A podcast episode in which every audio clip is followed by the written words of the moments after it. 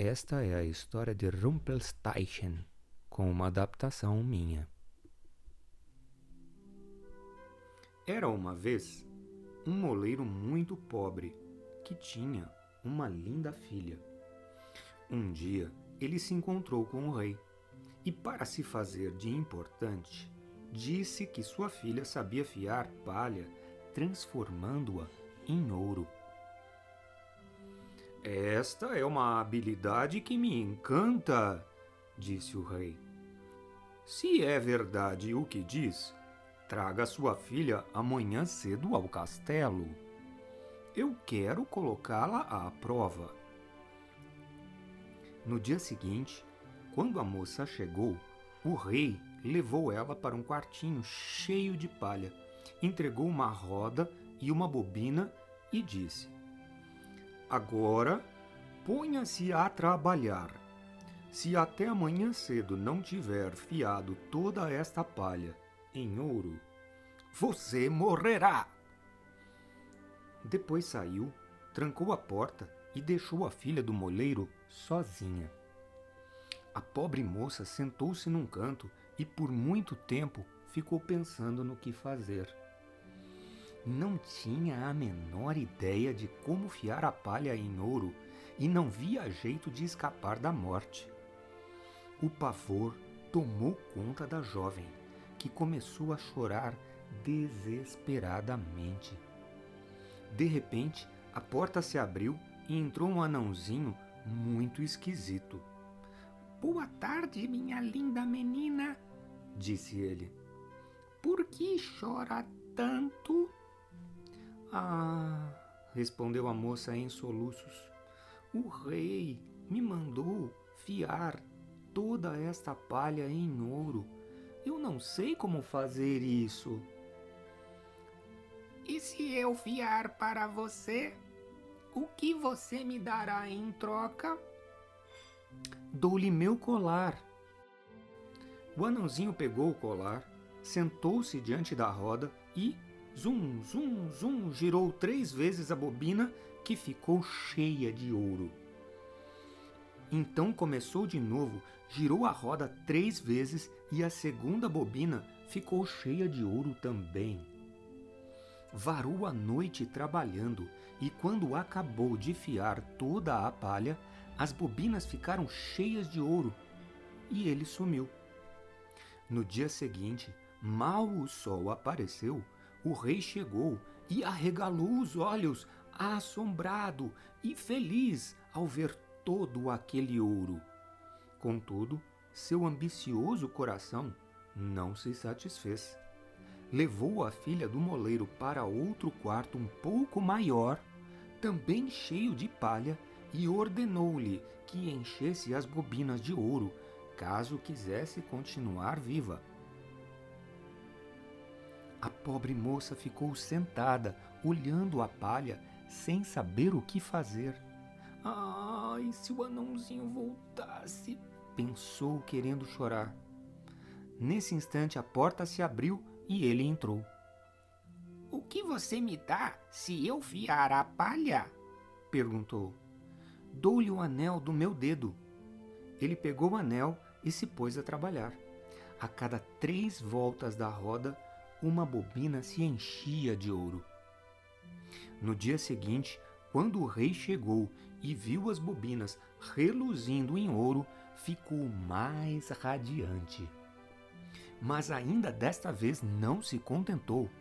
Levou a moça para outro quarto, ainda maior, também cheio de palha, e disse: Você vai fiar esta noite.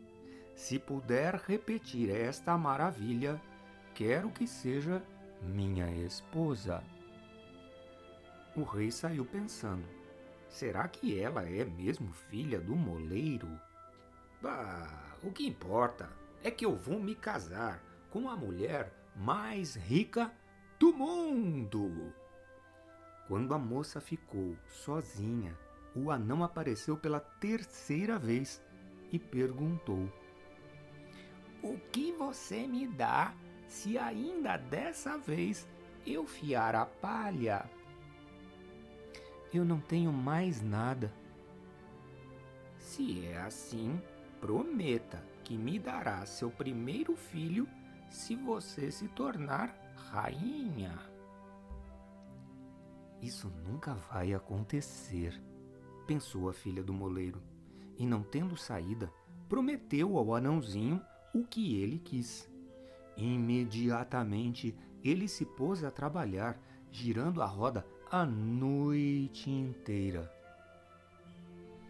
De manhãzinha, quando o rei entrou no quarto, encontrou prontinho o que havia exigido.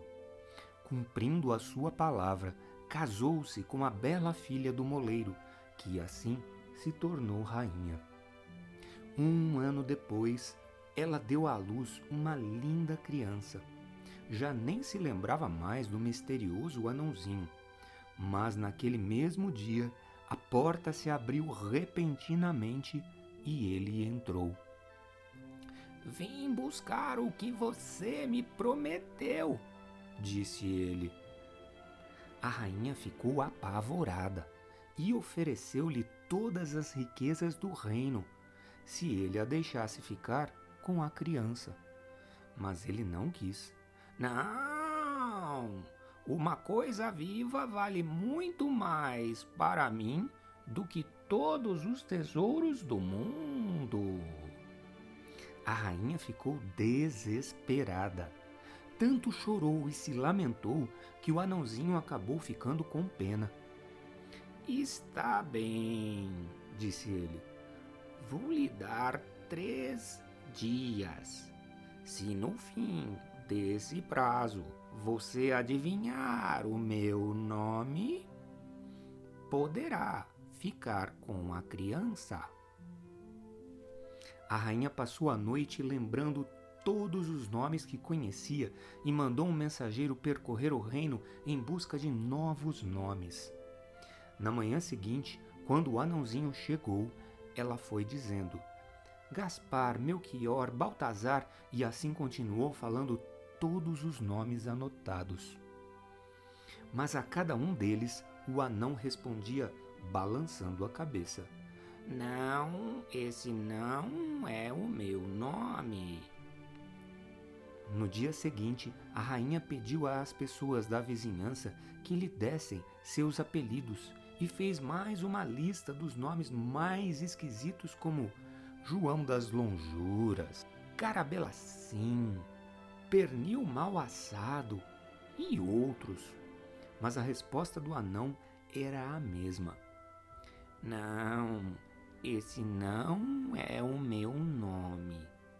No terceiro dia, o mensageiro que andava pelo reino à cata de novos nomes voltou e disse: Não descobri um só nome novo, mas eu estava andando por um bosque no alto de um monte, onde raposas e coelhos dizem boa noite uns aos outros, quando vi uma cabana. Diante da porta ardia uma fogueirinha e um anão muito esquisito, pulando num pé só ao redor do fogo, cantava: Hoje eu frito, amanhã eu cozinho, depois de amanhã será o filho da rainha. Coisa boa é ninguém saber que o meu nome é Rumpelstiltskin. Pode-se imaginar a alegria da rainha quando ouviu esse nome. E quando, um pouco mais tarde, o anãozinho veio e perguntou: Então, senhora rainha, qual é o meu nome? Ela disse antes: Será Fulano? Não. Será Beltrano? Não. Será por acaso Rumpelstiltskin? Foi o diabo que te contou! gritou o anãozinho furioso e bateu o pé direito com tanta força no chão que machucou até o calcanhar. Depois, tentando tirar o pé do buraco, agarrou com ambas as mãos o pé esquerdo e puxou-o para cima com tal violência que seu corpo se rasgou em dois. E então o anão desapareceu. E assim a rainha e sua criança sobreviveram pelo resto dos seus dias. Esse é o fim.